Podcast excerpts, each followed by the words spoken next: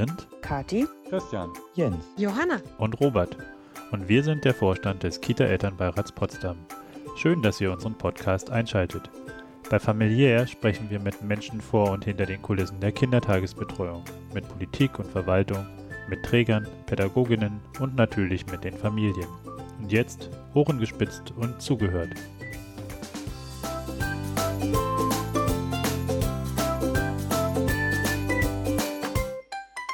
Ja, herzlich willkommen. Ähm, wir begrüßen heute ähm, die parteiunabhängige Direktkandidatin für den Wahlkreis 61 ähm, zur Bundestagswahl im September in Potsdam. Herzlich willkommen, Luyen Rohloff. Hallo, freue mich, dass ich hier bin. Mit am Tisch sitzt dann noch der Jens. Hallo Jens. Hallo. Ähm, du kommst aus Bielefeld ursprünglich, ja. ähm, aufgewachsen dort in den 80er Jahren. Ähm, warst du da klassischerweise in der Kita oder wie war dein, Ich habe sogar neben dem Kindergarten gewohnt. und das, heißt kurze Beine, kurze Wege oder wie sozusagen? ja, und es gab so einen Gartenzaun, über den man dann klettern konnte, wenn die Kita zu hatte. Das war so ein ganz tolles Privileg, was wir hatten. Ähm, wir sind dann da immer noch heimlich rumgeturnt. Ah, ja. Was ist denn deine schönste Erinnerung an die Kita-Zeit? Wann, wann, weißt du noch, mit wie vielen Jahren du in die Kita gekommen bist? Mit drei? Ja, mit drei. Okay. Mhm. Die Genau. schönste Erfahrung. Ich glaube, das Aufregendste war in der Kita zu übernachten. Weil äh, das war ja dann das erste Mal nicht zu Hause übernachtet. Und ähm, ja, da habe ich irgendwie schöne Erinnerungen, so dieses Abschiedsgefühl von der Kita und so. Das, ja, das war irgendwie so eine Ära, wenn man das schon sagen kann, mit sechs. Warst du durchgängig in derselben Kita? Also war sozusagen von der. Ja, ja, okay. Genau. Gibt es noch Kita-Freunde? Also hast du noch Kontakt zu Freunden aus der Kita-Zeit? Nee, tatsächlich nicht. Also bei uns war ähm, so eine Nachbarschaft. Ähm, mein Vater war ja Pastor, das heißt, äh, so diese ganzen kirchlichen Einrichtungen waren direkt um uns rum, Gemeindeamt, Kita und Jugendheim. Und ich bin dann ähm, in die Grundschule gegangen und da habe ich dann so, die Freunde habe ich noch zum Teil. Okay. Ähm, Kindertagesbetreuung ähm, ist äh, unser großes Thema. Ähm, und Kindertagesbetreuung ist ja mehr als Kindergarten. Da gehört die Krippe zu, die Tagespflege, der Kindergarten, aber auch der Hort, also die Ganztagsbetreuung in der Schule.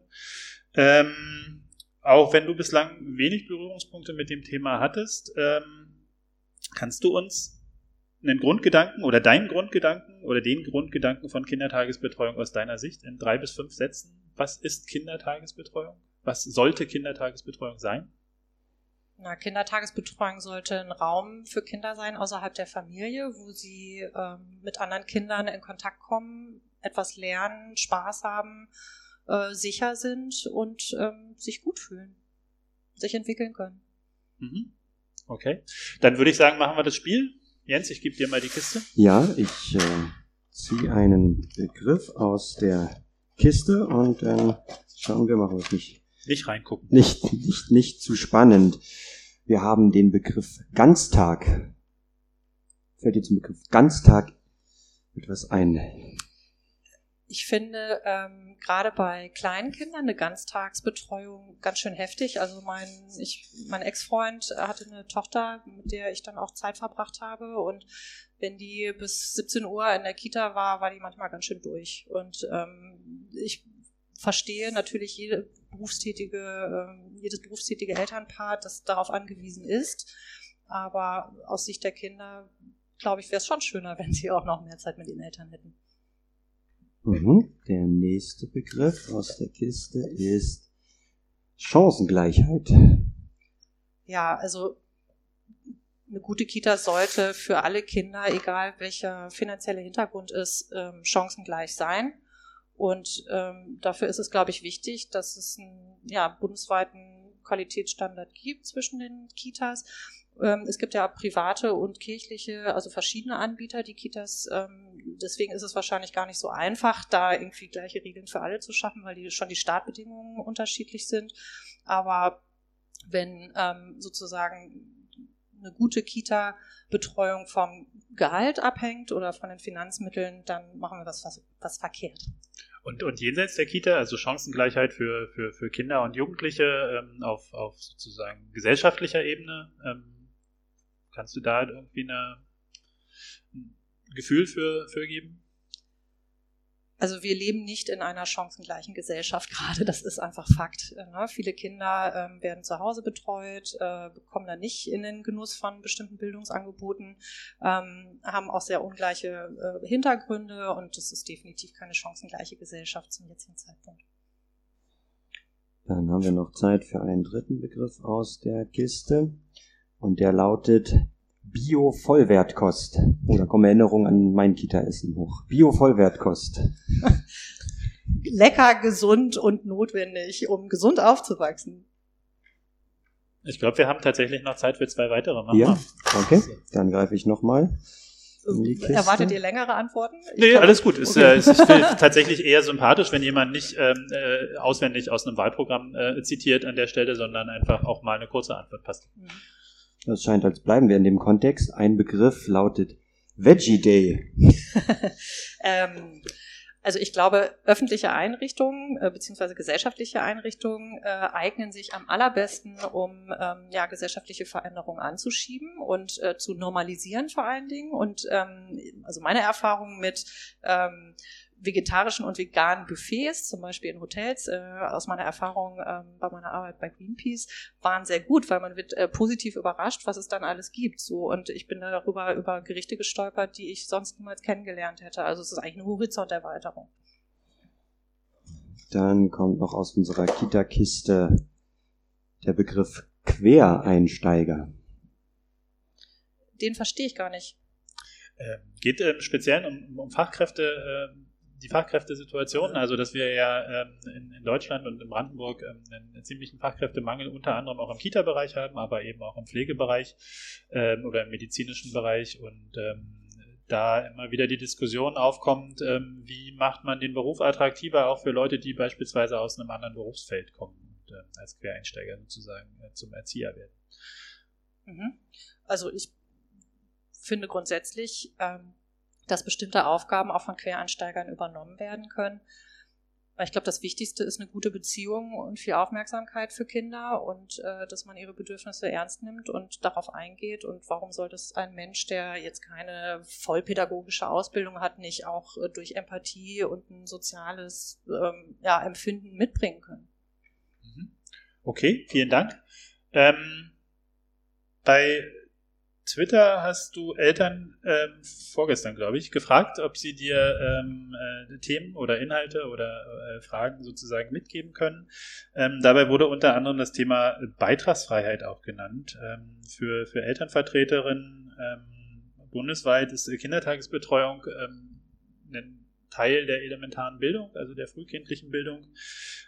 und Bildung sollte aus unserer Sicht immer kostenfrei sein. Äh, was denkst du, ist es zielführend, beziehungsweise könnte es eins äh, deiner Ziele sein, wenn du ähm, ähm am 26. September in den Bundestag einziehen solltest, ähm, dich dafür einzusetzen, dass bundesweit die Kindertagesbetreuung äh, kostenfrei ist?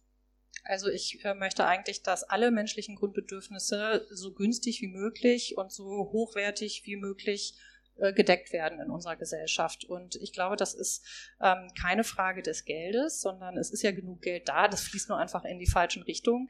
Äh, dementsprechend ist es eigentlich eine politische Entscheidung, äh, die getroffen werden kann, dass man eben Budgets umschichtet im Haushalt von zum Beispiel Militär äh, in äh, soziale Bereiche. Und das passiert nicht von alleine. Ich glaube, es ist super wichtig, dass die Menschen, die diese Bedürfnisse haben, sich miteinander organisieren und diesen politischen Druck auch aufbauen auf die Entscheiderinnen. Ähm, ja, weil eben auch andere Menschen Druck ausüben auf Entscheiderinnen, die oft sehr gute Kanäle haben, mit großen finanziellen Mitteln ausgesteuert sind. Ja, und äh, deswegen ist natürlich toll, dass ähm, ihr zum Beispiel so eine gute Lobbyarbeit macht und euch organisiert.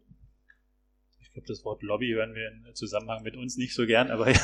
Naja, Lobbyismus ist ja erstmal was Neutrales, ne? Ich würde sagen, also ich, es gibt zum Beispiel auch auf Twitter irgendwie die Kinderlobby oder, also ich, ich wünsche mir eigentlich, dass wir eine Kinderlobby haben, dass wir eine Umweltlobby haben, eine Klimalobby und so weiter, ja? Und eben nicht nur die Klimaschmutzlobby oder die äh, Agrarlobby oder so. Ja, beim äh, Stichwort Klima würde ich gleich äh, einsteigen. Äh, du trittst vor allem mit dem Fokus auf äh, die Klimapolitik an. Ähm, und da wäre meine Frage, welche Rolle könnte da ähm, unser Bereich, also der Bereich der Kindertagesbetreuung spielen, äh, auch ähm, in die Zukunft, äh, in die Perspektive geschaut? Äh, was ähm, sollte sich auch dort ändern? Was kann sich ändern? Was muss sich ändern? Ähm, Wenn es um, um äh, Kitas oder auch ähm, Hortbesuche geht, was kann dort vermittelt werden in diesem Bereich? Ähm, was muss ich dort tun? Also ich glaube, ein ähm, großes Problem, was wir heutzutage haben, ist, dass Menschen sehr entkoppelt sind von Naturerfahrung. Also ähm, wir kriegen gar nicht mit, was wir alles kaputt machen durch unseren Lebensstil, weil wir in der Stadt ähm, ja wenig Kontakt haben. Aber muss man es ist ja hier in Potsdam dann recht einfach in die Natur zu gehen und da sieht man ja, dass die Bäume sterben, das Wasser zurückgeht, äh, die Dürre auf dem Land und so weiter. Ähm, und ich glaube, dass eine der wichtigsten frühen Erfahrungen äh, wäre eben mit Natur irgendwie zu tun zu haben. Also ich erinnere mich an meine Kindheit. Wir haben eigentlich den ganzen Tag immer nur draußen gespielt. Wir ähm, auch nach der Kita. Ne? Wir sind einfach dann in den Wald gegangen oder irgendwie gegenüber war ein Friedhof. Da waren auch Bäume und so. Da haben wir dann auch gespielt. Ähm, ja, eine Baumschule um die Ecke. Aber so diese, ich, diese äh, Erinnerungen, die ich habe an, an die Schmetterlinge oder eben auch den Geruch von Regen auf Gras und so. Das sind einfach so, ich glaube, dass, dass sich das einbrennt und dass man das braucht, um eben auch so eine Empathie gegenüber dem Leben um uns rum äh, zu entwickeln. Und das ist wiederum, glaube ich, eine Grundvoraussetzung dafür, dass man es schützen möchte. Also sollte schon auch so dieser, dieser bewusste Umgang mit unseren Ressourcen auch schon äh, den äh, Kita-Kindern vermittelt werden. Ähm, das trifft mit Sicherheit ähm, vielerorts auch schon zu abhängig von den Erzieherinnen und Erziehern oder auch von der Ausrichtung der Einrichtung.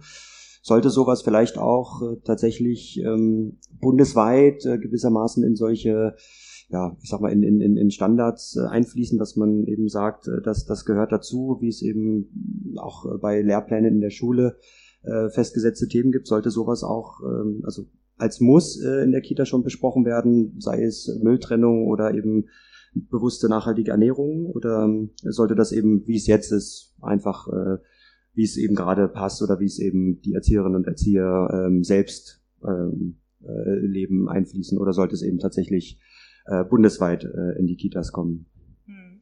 Also ähm, wünschenswert fände ich das. Ich glaube, dass das ähm, für Kinder auch gut ist, in der Natur zu sein. Und ähm, aber vor allen Dingen auch ähm, Raum zu haben, um so ein bisschen freier sich zu bewegen und ähm, auch, ähm, sage ich mal, so einen sicheren Raum, um zu entdecken. Und ähm, wenn ich, ich bin ja hier in der Stadt und manchmal fahre ich an Kitas vorbei und sehe, dass die halt eingeklemmt zwischen anderen Häusern kaum Außenflächen haben, so, das ist natürlich eine Platzfrage, so, wie viel Platz geben wir Kindern in unserer Gesellschaft? Und ich finde es eigentlich schade, wenn der Platz für Kinder nur in Kitas ist, ehrlich gesagt. Ich stelle mir eigentlich eine Stadt vor und eine Umgebung, ähm, wo, wo auch Kinder wieder auf der Straße spielen können, ähm, wo es irgendwie möglich ist, äh, Kinder allein in den Park zu lassen, weil das eigentlich ganz tolle Erfahrungen sein können. Und ähm, dafür müssen wir aber sozusagen über die Kita hinaus überlegen, was müssen wir eigentlich an unserer Gesellschaft verändern, an unseren Städten.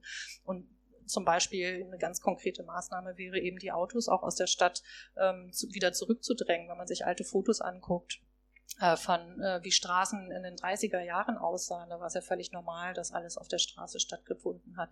Da waren einfach keine Autos. Das ist halt der Riesenunterschied. Und ähm, ja, und wenn ich jetzt so, ich, ich würde, also ähm, die Tochter von meinem Freund, ähm, wenn die bei uns war, es war immer ein Riesenproblem, ähm, Spielflächen zu finden. So und diese auch Spielplätze sind eigentlich so voll die kleinen Ghettos, habe ich immer so empfunden. Ähm, ja, und fand es immer voll schade, dass man die nicht einfach die Tür aufmachen konnte, um zu sagen, so geh spielen. Wir sehen uns.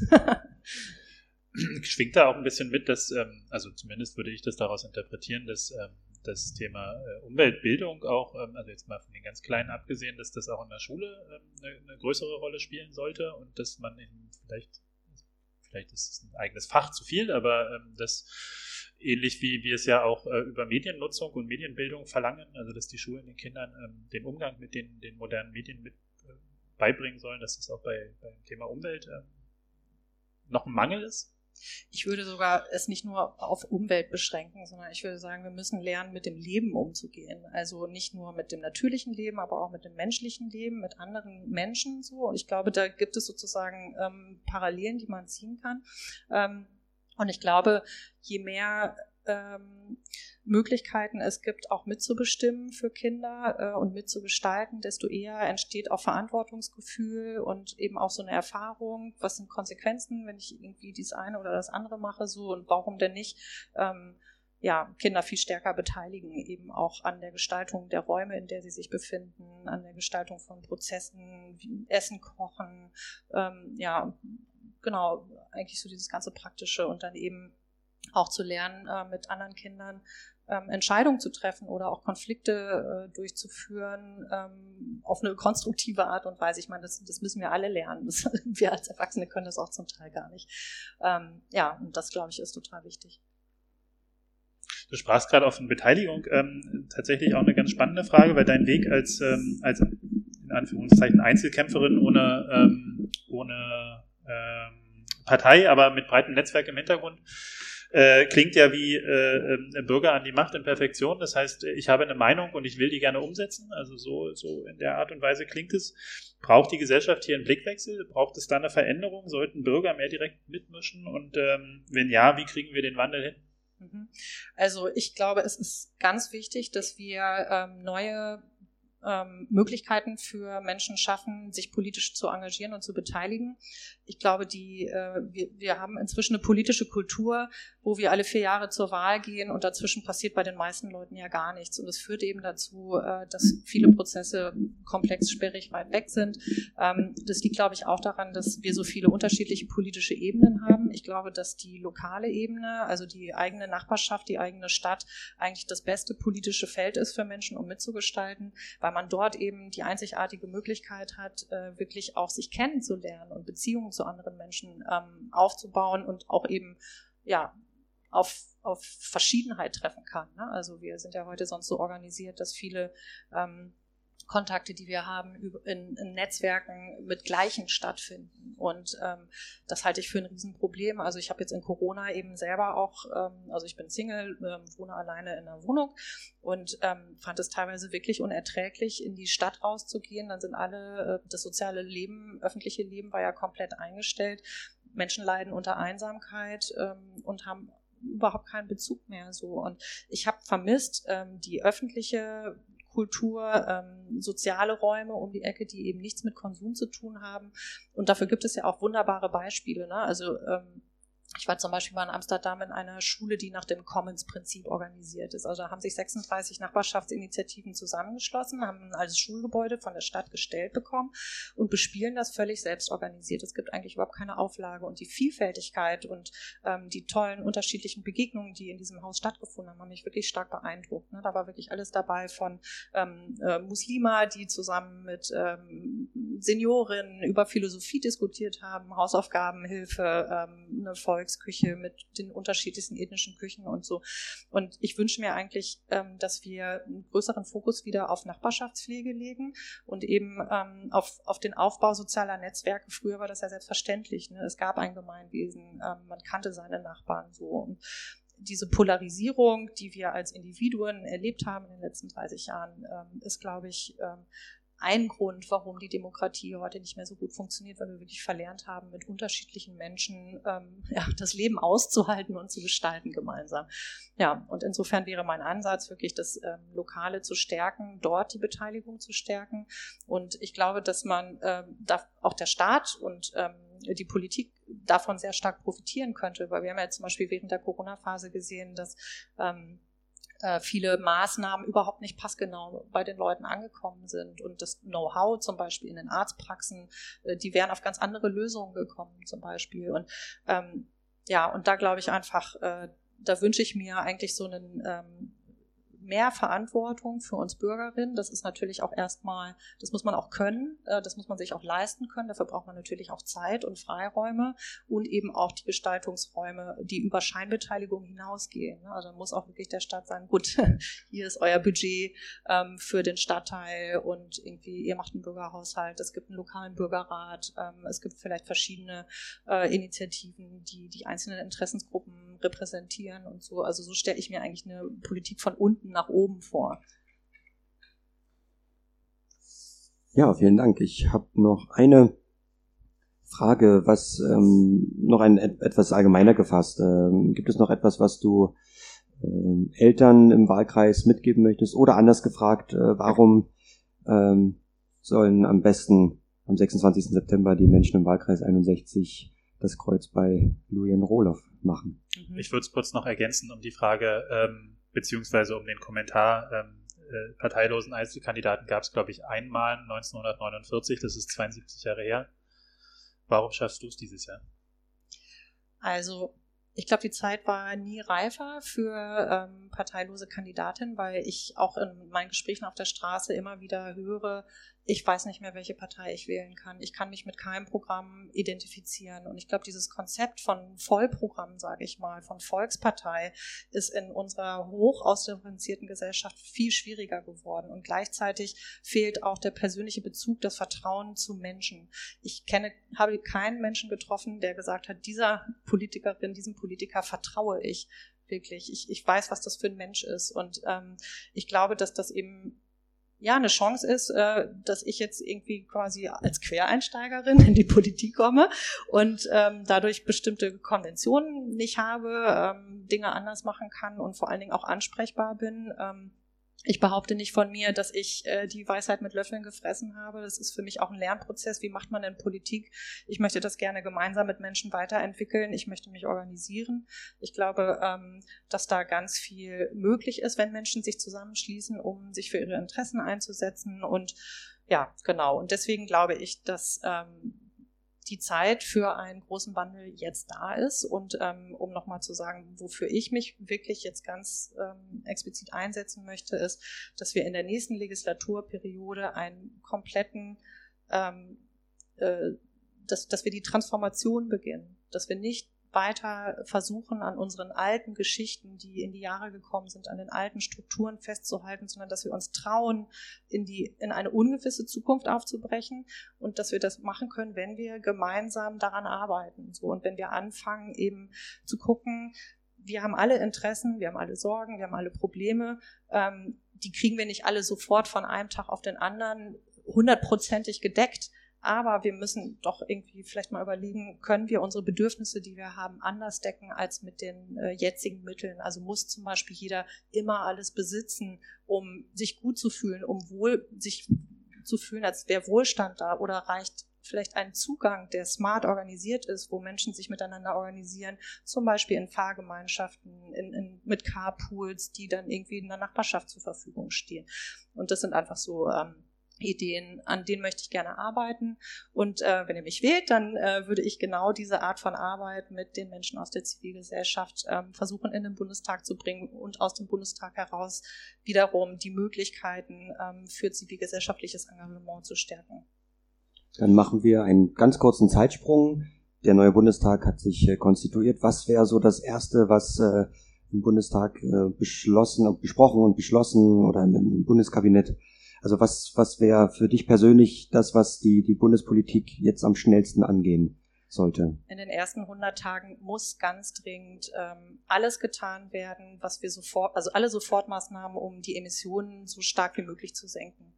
Denn wir haben wirklich nur noch die nächste Legislatur, um umzusteuern. Deutschland hat ja sein CO2-Budget schon erschöpft. Das heißt, wir sind schon lange übers Limit und ähm, wir können das nicht länger aufschieben. Wir sehen durch die Hochwasserkatastrophe und die Dürren, dass die Klimakatastrophe ja jetzt schon in Deutschland angekommen ist. Und ähm, genau, und dementsprechend, glaube ich, gibt es schnelle Maßnahmen, angefangen vom Tempolimit, aber auch eben den Stopp von Subventionen in ähm, fossile Industrien, ähm, auch Entscheidungen wirklich mutige Entscheidungen zu treffen, okay, jetzt ist Schluss demnächst mit dem Verbrenner, wir müssen raus aus der Massentierhaltung. Ähm, und ich glaube aber, das Wichtigste, was passieren müsste, ist, ähm, dass sich alle Parteien auch nochmal ganz tief in die Augen gucken und nochmal darüber sprechen. Ähm, weil wir haben ja jetzt momentan ein Parteiangebot, wo äh, CDU und FDP und SPD und zum Teil auch die Grünen immer noch nicht konsequent genug über diese äh, Fakten sich auseinandersetzen. Ne? Und ähm, wenn ich noch einen Gedanken anführen kann, also ähm, wir reden ja davon, dass wir 2045 klimaneutral werden wollen und dass wir das 1,5 Grad Limit ähm, einhalten wollen. Und wenn wir aber jetzt schon bei zwei Grad Erhitzung in Deutschland über dem Land sind Und wenn wir unser CO2-Budget schon erschöpft haben, aber momentan immer noch weiter neue Gaspipelines bauen, dann kommen wir nirgendwo auf Null Emissionen. Und diese Ehrlichkeit muss da sein. Und dafür würde ich mich auch einsetzen. Also da, dafür bin ich da, um sozusagen das zu sagen, was die Parteien nicht sagen. Und was machst du, wenn du nicht gewählt wirst mit deinem Vorhaben? ich mache einfach meine Arbeit weiter, äh, Macht von unten aufzubauen, mich mit Menschen zu organisieren, mich für den, für die, gegen die Klimakrise einzusetzen, ähm, für eine gesellschaftliche Transformation, in der Mensch und Natur wieder ins Zentrum rücken, für den Wandel unseres Wirtschaftssystems äh, zu einem gerechteren ähm, und ja, und die Stärkung des sozialen Fundaments, wo wirklich unsere Grundbedürfnisse ähm, gedeckt werden, obwohl wir knapper werdende Ressourcen haben, obwohl ähm, es immer schwieriger werden wird, sozusagen diesen Art von, diese Art von Leben, die wir jetzt gerade führen, aufrechtzuerhalten. Und ich, ja, es bleibt ja auch keine Alternative. Also insofern äh, bin ich äh, bereit, mit allem, was ich habe, daran weiterzuarbeiten. Alles klar. Ähm, vielleicht noch eine Sache. Ja. Also ähm, genau, wir machen ja eine Kampagne einfach machen. Und die lebt eben davon, dass Menschen sich beteiligen und dass sie, ähm, dass wir uns miteinander organisieren. Und alle, die das jetzt hören, sind auch total herzlich eingeladen, ähm, sich äh, auf meiner Webseite zu melden und wir können gemeinsam uns zusammenschließen. Wir können jetzt schon den Wahlkampf noch nutzen, um auch die anderen Kandidatinnen herauszufordern, mit kritischen Fragen ähm, zu konfrontieren und gleichzeitig über die Wahl hinaus, äh, Politik hört ja nicht mit der Wahl auf, sondern dann kommen die Koalitionsverhandlungen, dann werden neue Gesetzesinitiativen gegründet und all das sind Momente, wo wir Einfluss nehmen können und dazu möchte ich einfach alle herzlich einladen. Schönes Schlusswort. Wir sagen Danke. Wir sagen Danke, wünschen dir alles Gute, viel Erfolg im Wahlkampf und dann auch bei der Wahl am 26. September. Vielen Dank. Danke dir. Danke für die Einladung. Tschüss. Tschüss.